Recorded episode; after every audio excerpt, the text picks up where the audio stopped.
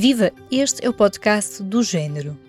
A transição digital que a União Europeia e o mundo estão a atravessar é cheia de obstáculos para todos e todas. A eurodeputada Maria da Graça Carvalho, minha convidada deste episódio, deixa o alerta. É urgente corrigir o fosso de género no digital se queremos superar os desafios desta transição.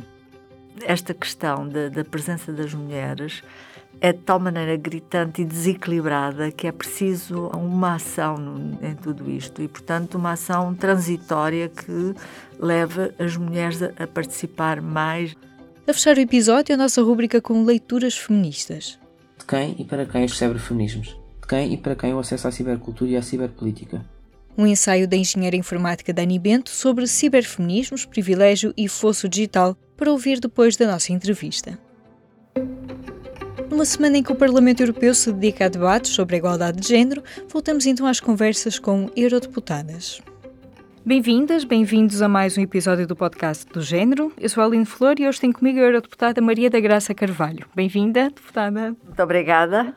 Nós estamos a gravar este episódio na sede do Parlamento Europeu, em Estrasburgo.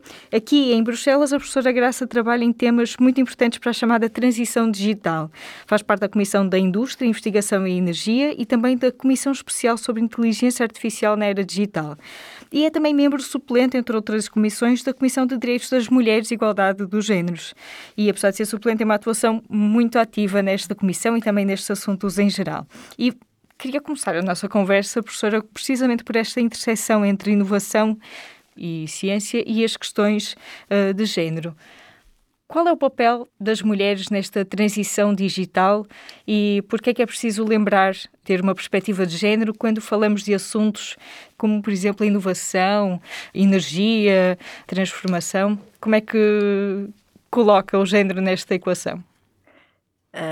Um dos meus objetivos uh, neste mandato, na minha participação da Comissão de, de Igualdade do Género, que nós chamamos Comissão FAM, é exatamente levar o, o meu trabalho nas outras comissões, na, na, indústria, na inovação, na energia, no mercado interno digital, na digitalização, que são os meus temas fortes nas outras comissões, levá-los também para ser discutidos e trabalhados na Comissão FAM. Porque é muito importante que em todas estas políticas haja uma perspectiva e um envolvimento das mulheres, por um lado, o envolvimento das mulheres, por outro lado, que elas sejam desenhadas tendo em conta eh, toda a sociedade. E metade da sociedade é composta por mulheres. Portanto, na digitalização, quando olhamos para a digitalização, por um lado é preciso que as mulheres façam parte desta transformação digital como consumidoras, e para ser consumidoras ativas é precisam de capacidades, conhecimentos básicos, mas também como especialistas, que sejam engenheiras informáticas, engenheiras eletrotécnicas e de redes e de computadores, e, infelizmente há poucas, não é? Uma percentagem muito baixa. E por outro lado, que, aquilo, que as políticas que nós desenvolvemos tenham atenção a diversidade da sociedade, a diversidade no seu conjunto, mas esta diversidade, a diversidade do género é uma das mais importantes, não é? E, por exemplo, quando nós estamos a falar em dados e em toda a nova hum, governação do, dos dados, temos que ter atenção, por exemplo, as bases de dados têm que ser suficientemente completas para traduzir a diversidade da sociedade. Não podem ser uma base de dados, por exemplo, muito mais baseadas nas características dos homens do que das mulheres, porque senão depois os algoritmos que são desenvolvidos e, e as conclusões que se tiram através da análise destes dados não, não, não servem a sociedade porque elas não traduzem a diversidade da sociedade. E eu estou a dar estes exemplos porque estes exemplos acontecem, não é? E isto foi uma das questões que foi abordada justamente na Comissão Especial para a Inteligência Artificial, sim, né? Sim. A questão do risco que nós corremos se não tomarmos cuidado, por exemplo, com os algoritmos, uh, com, e, com as, e, e, com as bases de dados. E foi uma das, um dos pareceres que eu fiz na Comissão FAM, exatamente para a regulamentação da inteligência artificial foi esta perspectiva de género na inteligência artificial. E, e sublinhei estes dois aspectos. Por um lado, as políticas que têm que capturar e, e, traduzir essa diversidade. Por outro lado, a necessidade de termos muito mais mulheres a participar nesta transformação digital. Dou-lhe agora outro exemplo, a energia. Estamos a rever muitos dos, do, todo o pacote de energia, mas vou-lhe dar o exemplo, a diretiva da eficiência energética. Também fiz agora um parecer na Comissão FAM para a diretiva da eficiência energética. E a minha perspectiva também foi o mesmo. Nós precisamos de mais mulheres nesta área, de especialistas nesta área, porque precisamos em geral de especialistas nesta área. Temos uhum. poucos especialistas na, na, como fazer a recuperação, o conforto térmico, porque vamos precisar de tantos, porque vamos ter que reformular as nossas casas, os nossos edifícios, locais de trabalho, do ponto de vista da eficiência energética e há poucos engenheiros nestas áreas. E, e portanto, quando nós pretendemos mais engenheiros nestas áreas, também temos que olhar para as mulheres, é? que é metade da população. E, portanto, precisamos mais especialistas, mas também precisamos, novamente, destas competências básicas nas mulheres, de todas as mulheres, e também soluções e mesmo de pequenos aparelhos que se possam comprar. Precisamos como que um supermercado de eficiência energética que se chegue ali à loja e que se possa comprar coisas que depois se chegue a casa ao local de trabalho e se façam por vezes soluções simples, mas que tornem os locais onde estamos muito mais eficientes do ponto de vista energético e muito mais confortáveis e que não tenhamos tanto frio. Em Portugal passamos muito frio porque a construção não está, na sua quase totalidade, não está preparada para a eficiência energética e eu acho que em todo este processo as mulheres podem ser essenciais. Portanto, eu uso muito esta ideia das mulheres como agentes de mudança, eh, de transformação, seja como consumidoras eh, informadas, seja como técnicas, engenheiras, empreendedoras. Também há aqui, tanto na área do digital como desta transformação verde, há aqui uma série de oportunidades de negócios para pequenas e médias empresas em que as mulheres podem ter um grande papel, porque vai ser necessário, com esta nova diretiva, que estamos a aumentar a, a ambição dos objetivos da eficiência energética, vai ser preciso remodelar muito, transformar muito os edifícios, uhum. sejam eles de habitação ou de escritórios ou, ou, as lojas. Nem toda a gente vai fazer para si próprio e, portanto, pequenas empresas que depois ajudem a fazer esta transformação será uma oportunidade de negócio interessante. Também. Eu acho, para mim, digo, se alguém me ajudasse a arranjar as soluções para tornar os sítios para onde estou a trabalhar ou a viver mais eficientes, eu iria recolher. Eu, no meu caso, sei porque sou engenheira mecânica desta área, mas como não tenho muito tempo, seria muito interessante ter alguém que ajudasse a fazer uhum. essa, essa reformulação. A tomar essas decisões. Falando um pouco sobre como é que é o trabalho no Parlamento e se calhar voltando também um pouco às questões de género. A professora já tinha sido eurodeputada uh, e na altura já trabalhava nesta área, né, da ciência e inovação, e agora entra na, também outra vez nestas áreas, mas com esta questão também está na Comissão FAM, não é, de, de Direitos das Mulheres.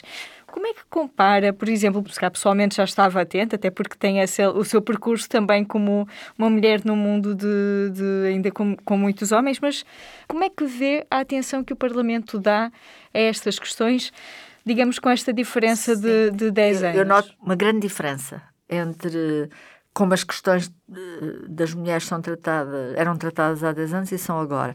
E uma grande diferença em relação à posição da Comissão FAM uhum. na altura e agora.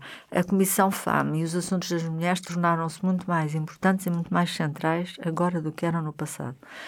E eh, a Comissão FAM estava muito uh, focada em assuntos estritamente femininos, que são muito importantes, uhum. mas não tentava entrar nos outros assuntos das outras comissões. Uhum. O, muito focada em, okay. em, em, em, assuntos como a, a, violência doméstica. Não, não estou a dizer que não sim, são sim, importantes. não são menores, mas que são muito mas, uh, fechados. Estão dentro, fechados. Sim, Agora, uh, nós, além de continuarmos com esses assuntos, há um conjunto de deputadas, calhou talvez, que têm muita atividade noutras comissões, uhum. sejam eles na economia, sejam eles no mercado interno, trabalho, uh, no, no, trabalho, na, na, indústria, na energia, no digital, como é o meu caso, e que tentam juntar as duas coisas. Portanto, eu, no fundo, uh, na Comissão FAM, tento muito juntar as questões do género com o digital, com a energia, com a ciência e inovação, com a indústria e, portanto, como é que o papel das mulheres nestes setores. Uhum. E eu acho que isso tornou a posição da Comissão FAM muito mais mais importante e mais central no, no, no mais robusta também e, porque nós depois também levamos para os nossos relatórios que fazemos nestas outras comissões, comissões. a perspectiva FAM por exemplo eu fui relatora do Instituto de Inovação e Tecnologia, da, da, Agenda Estratégica, e coloquei uma série de emendas e de modificações ao relatório para atrair mais mulheres para este Instituto. Uhum. Assim como as parcerias. Eu fui relatora também das parcerias, 11 parcerias público-privadas do Horizonte Europa, estas parcerias financiam a ciência e inovação mais aplicada, mais industrial, portanto, uhum. tem duas na área da farmacêutica, na área da saúde, tem a aeronáutica, tem o automóvel, tem a ferrovia, a indústria hum, da energia, o hidrogênio, tem a indústria bio. Na área digital tem três, a supercomputação, a fabricação de microprocessadores, uhum. e tem as, as novas redes, o 5G e a preparação do 6G. E se geralmente estes mundos em que eu ando são já muito masculinos, estas parcerias eram. Eu, eu não encontrei nas pessoas que com falei, falei com a imensa gente dos uhum. stakeholders, eram todos homens. É? então, nestas áreas do digital, do high performance computing, de, de, dos microprocessadores, das, de redes 5G e 6G, eram todos. Aliás, os que estão à frente, porque aquilo tem um secretariado, tem uma direção destas parcerias público-privadas independente da comissão, das 11 são 11 homens, não, é? não há diversidade absolutamente. E, portanto, eu aí também introduzi modificações, por exemplo, do tipo a diversidade nas equipas uhum. é um fator positivo da avaliação do projeto em si. Sim. Já agora queria lhe perguntar também isso, porque eu estava, estava a lembrar do, do Penso no Horizonte Europa. Também há esta questão das equipas não é, de, de investigação, de ser preciso. Desde o Horizonte 2020 ou, que isso foi colocado, sim, que eu coloquei ou, como, ou mesmo de, relatora, coloquei isso. Sim, ou mesmo das instituições terem que ter, por exemplo, planos para a igualdade, ou seja, até quase que impomos né, esta dimensão. Sim. E agora a pergunta que lhe faço é, do ponto de vista da Comissão de Inovação, de Indústria e de, e de Energia, como é que isso é visto, por exemplo? Foi muito difícil batalhar por isto junto dos colegas que não têm nada a ver com a Comissão FAM, porque não. a professora já está sensibilizada, mas como é que é trazer esta perspectiva para quem não trabalha com ela com essa proximidade? Não, não foi, não foi difícil. Hoje em dia é mais fácil falar é mais sobre fácil. igualdade é, do que era há 10 é, anos. É, é mais fácil, é mais fácil é essencialmente político. Temos um grupo relacionado com os dois grupos à direita, portanto, do ID e do ICR, que estão uh, sempre a colocar. Não gostam sequer do nome.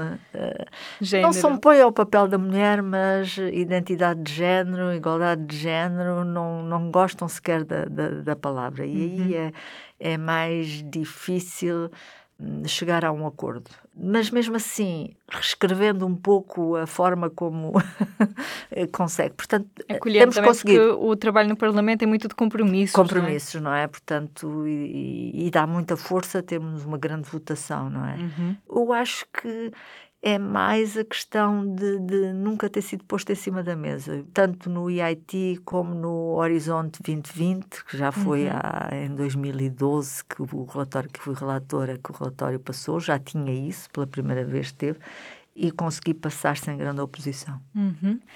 E agora regressando, porque no, no dia 8 de março por exemplo, uma das votações de alguns documentos, por exemplo, do Gender Mainstreaming no Parlamento ou do Plano de Ação de Género na ação externa ficaram para o final do dia. Ah, isso é sempre assim. Foi até bem tarde, não é? Ou seja, continua a ser também, ou seja, há uma Com tentativa pessoas de... a assistir. Sim, mas o que é que acha que falta fazer então para haver uma valorização? Porque se nem no dia 8 de março se consegue trazer estas votações sobre questões de género para uma, um horário mais nobre, digamos assim.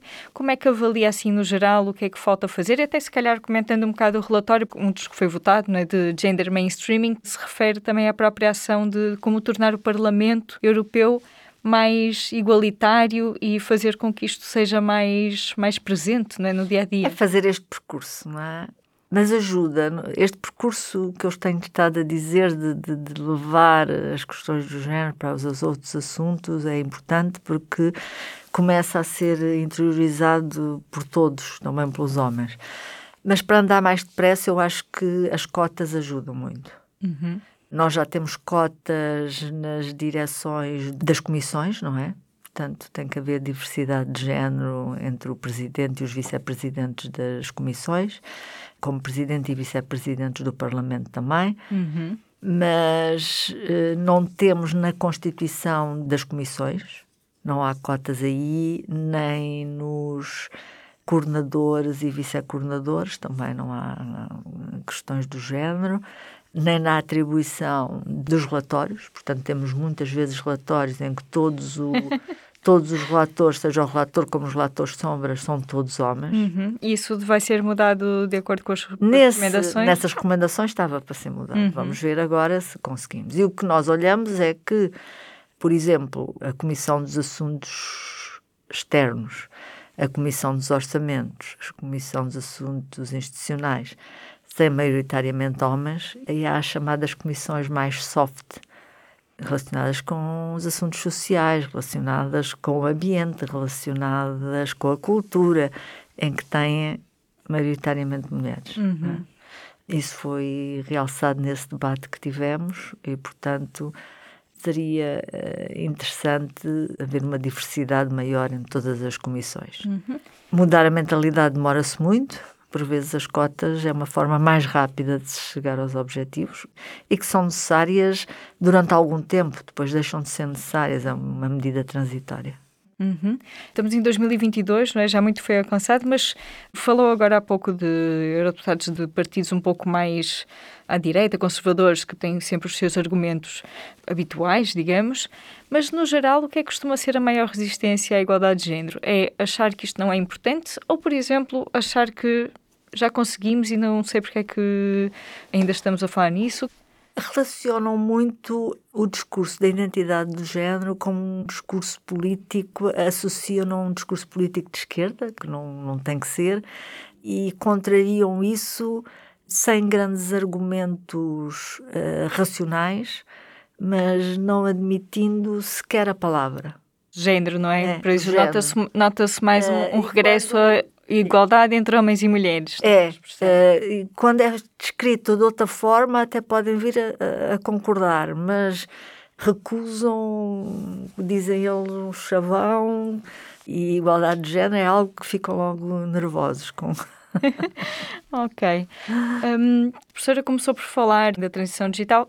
Consegue fazer assim uma panorâmica sobre quais são os desafios que nós temos da transição digital? Porque há várias velocidades, não é? Aquela Sim. velocidade maior de ponta que também estamos atrasados, mas nesta velocidade mais lenta, o que é que são os obstáculos que nós estamos a encravar?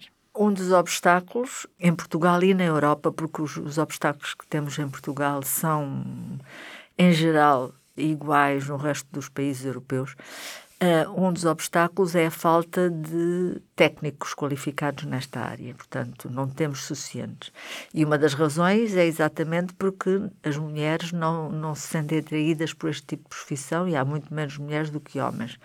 Por exemplo, em profissionais na área do digital, só 17% em média na Europa e que é o mesmo valor em Portugal, só 17% é que são mulheres. E, portanto, há aqui todo um esforço para atrair mais mulheres para esta área. Eu fiz um relatório matar o, o fosso de género digital, exatamente que olha para os dados, analisa os dados e propõe algumas, algumas medidas que podem ajudar a atrair mais mulheres para esta área.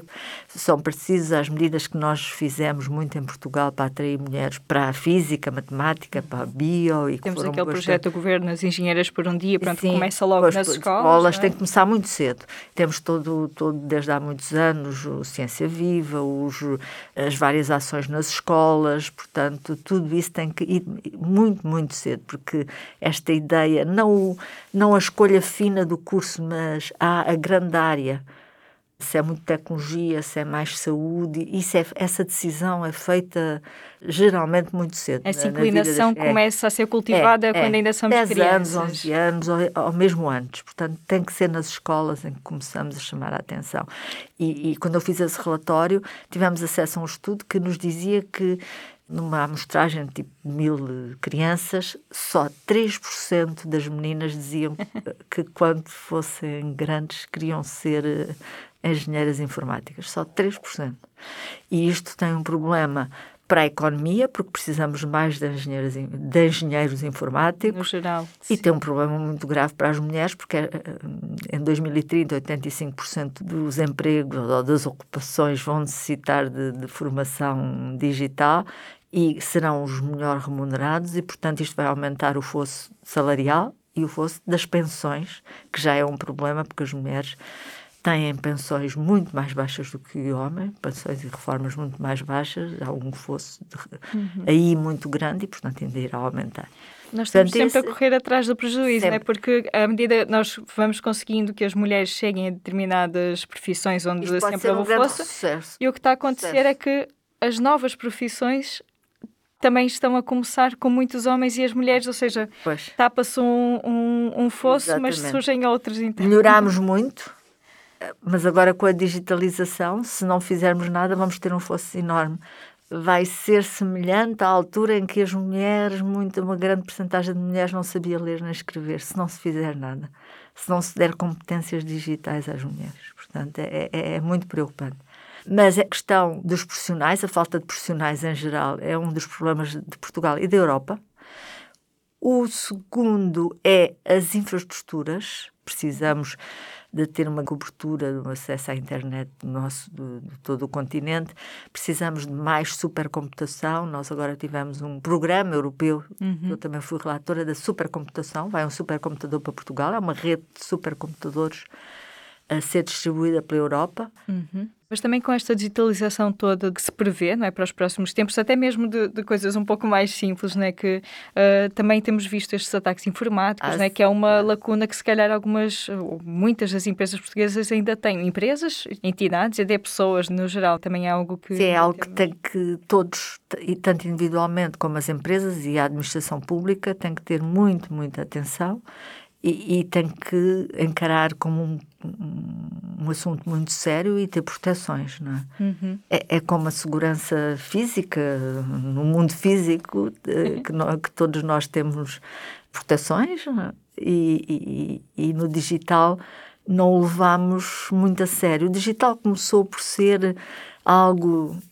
soft de de brincadeira, de, mas não, rapidamente se transformou em algo institucional importantíssimo. O nosso sistema de saúde, o nosso sistema bancário, o nosso sistema de impostos está todo baseado no digital, portanto é importantíssimo e é importantíssimo que esteja seguro Uhum. E, e, e, que não possa ser uh, atacado, não é? E, portanto, as proteções que tínhamos no passado tudo muito bem fechado, em cofres, não sei o que, as coisas importantes, uhum. agora têm que estar muito bem fechadas no digital. Sim, encontrar as mesmas soluções. Não Sim. é? E algumas instituições, umas já, já se protegeram, mas algumas instituições ainda não não se protegeram devidamente. Uhum. E, e, é complicado, é mais, talvez mais complicado do que proteger no mundo físico. É? sim, sim, mais complexo. É, e lá está, complexo. voltamos sempre à mesma coisa, precisamos de recursos humanos capacitados para fazer exatamente, essa... Exatamente, só para a parte de proteção, a quantidade de, de, de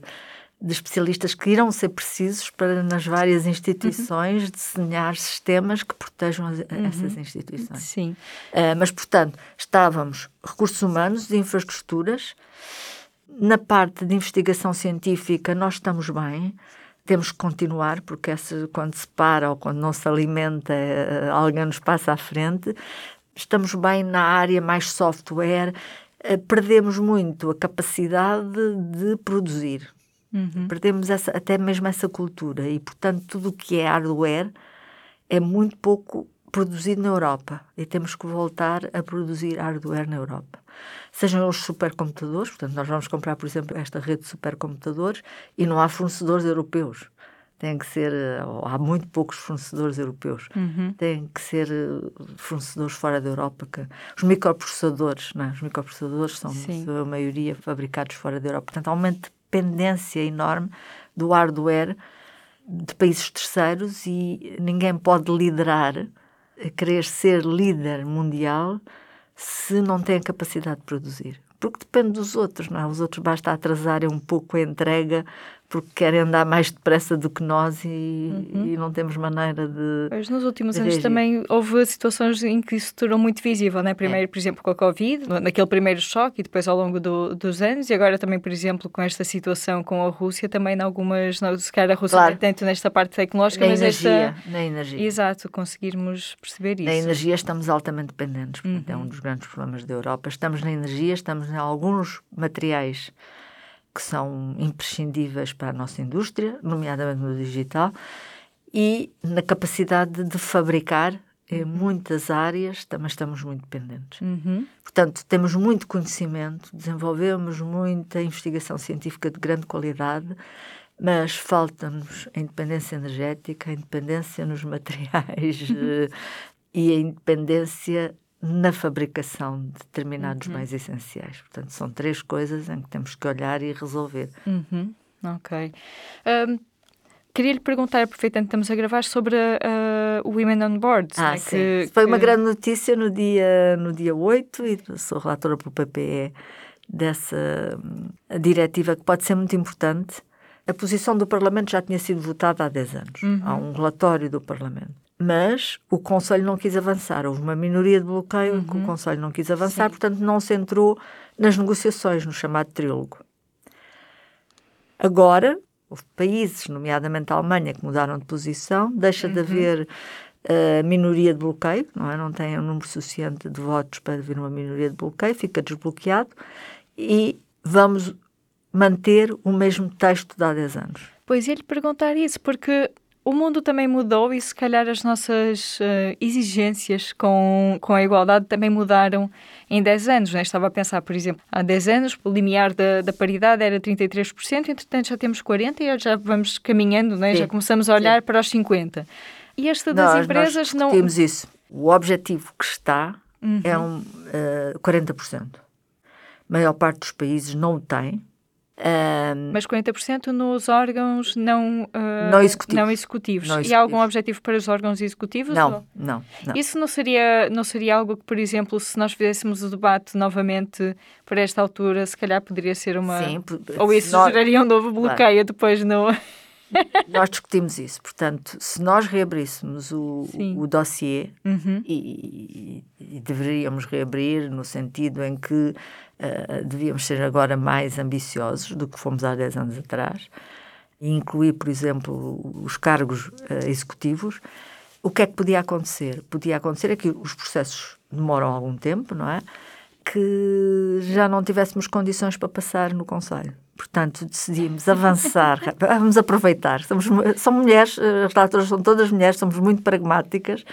Vamos aproveitar a oportunidade, porque basta alguns países mudarem de governo, mudarem de opinião, bloqueiam outra vez. Sim. E pelo menos ficamos com esta. E depois temos a oportunidade fazer um, Depois uma tentar. revisão, não é? Mas Sim. esta está bloqueada há 10 anos, portanto vamos tentar passar. Uhum. Eh, mesmo assim vai ser complicado, porque ele continua, mesmo não sendo com a ambição, como estava a indicar, que uhum. gostaríamos, Sim. mesmo assim não vai ser consensual.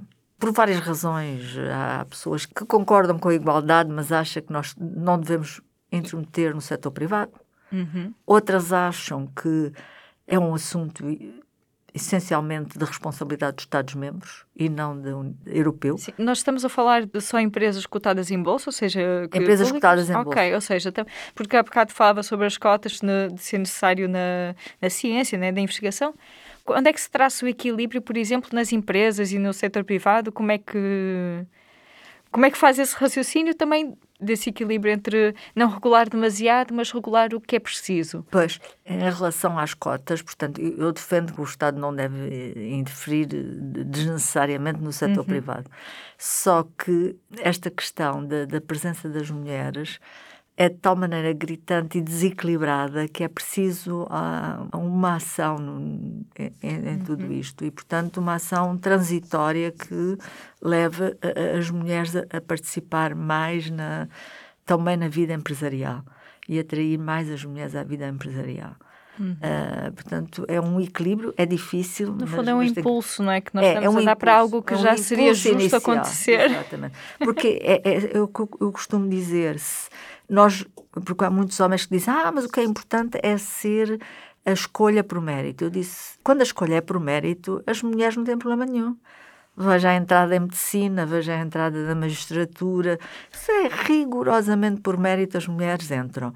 O problema é que a escolha para a maior parte destes lugares não, há alguma parte de mérito, mas há muitos outros fatores. Uhum. Há os fatores do networking, dos, dos sistemas, dos amigos, e portanto, como não há mulheres ali, quando começarem a haver mulheres nestes meios, os homens também se vão lembrando das mulheres e as mulheres vão começando a estar nestes lugares. Mas agora não há. Temos que fazer um hacking desse sistema exato, que exato, está a falhar exato, também. Exato, exato.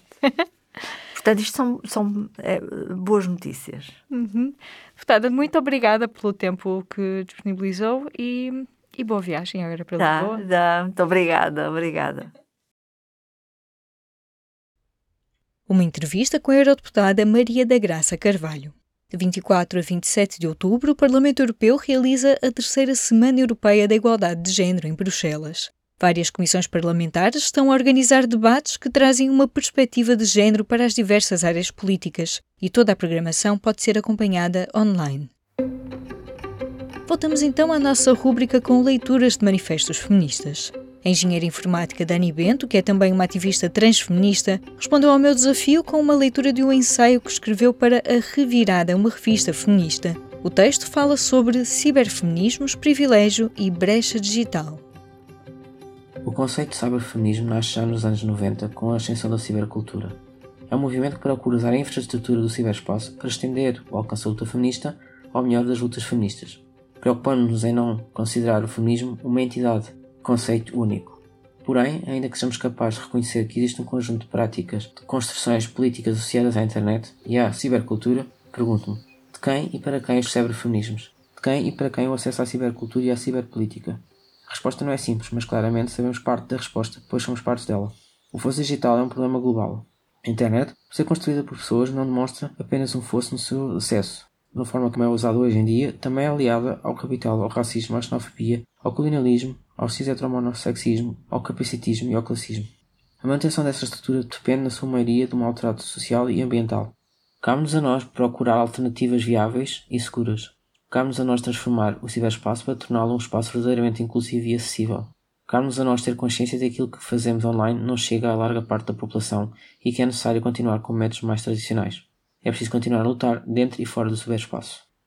Acredito que, configurando-nos em meios alternativos, críticos e seguros, podemos contribuir de uma forma crucial para a mudança do paradigma social. Os cyberfeminismos não devem ser apenas uma expansão do feminismo ao setor digital. Devem ser uma visão crítica ao próprio ciberespaço e à cibercultura. Os ciberfeminismos devem ter, em sua política, a luta contra a brecha digital, promovendo a troca e a criação de informação por vias alternativas, por vias acessíveis e inclusivas e promovendo a sustentabilidade ecológica dos avanços tecnológicos. Pode ler o texto completo de Daniela Bento seguindo o link para a revista Revirada ou procurando pelo título Ciberfeminismos, Privilégio e Brecha Digital. Este foi mais um episódio do podcast do Gênero. Se gostou de ouvir, subscreva o podcast na sua aplicação preferida e partilhe. Eu sou a Aline Flor. Até a próxima.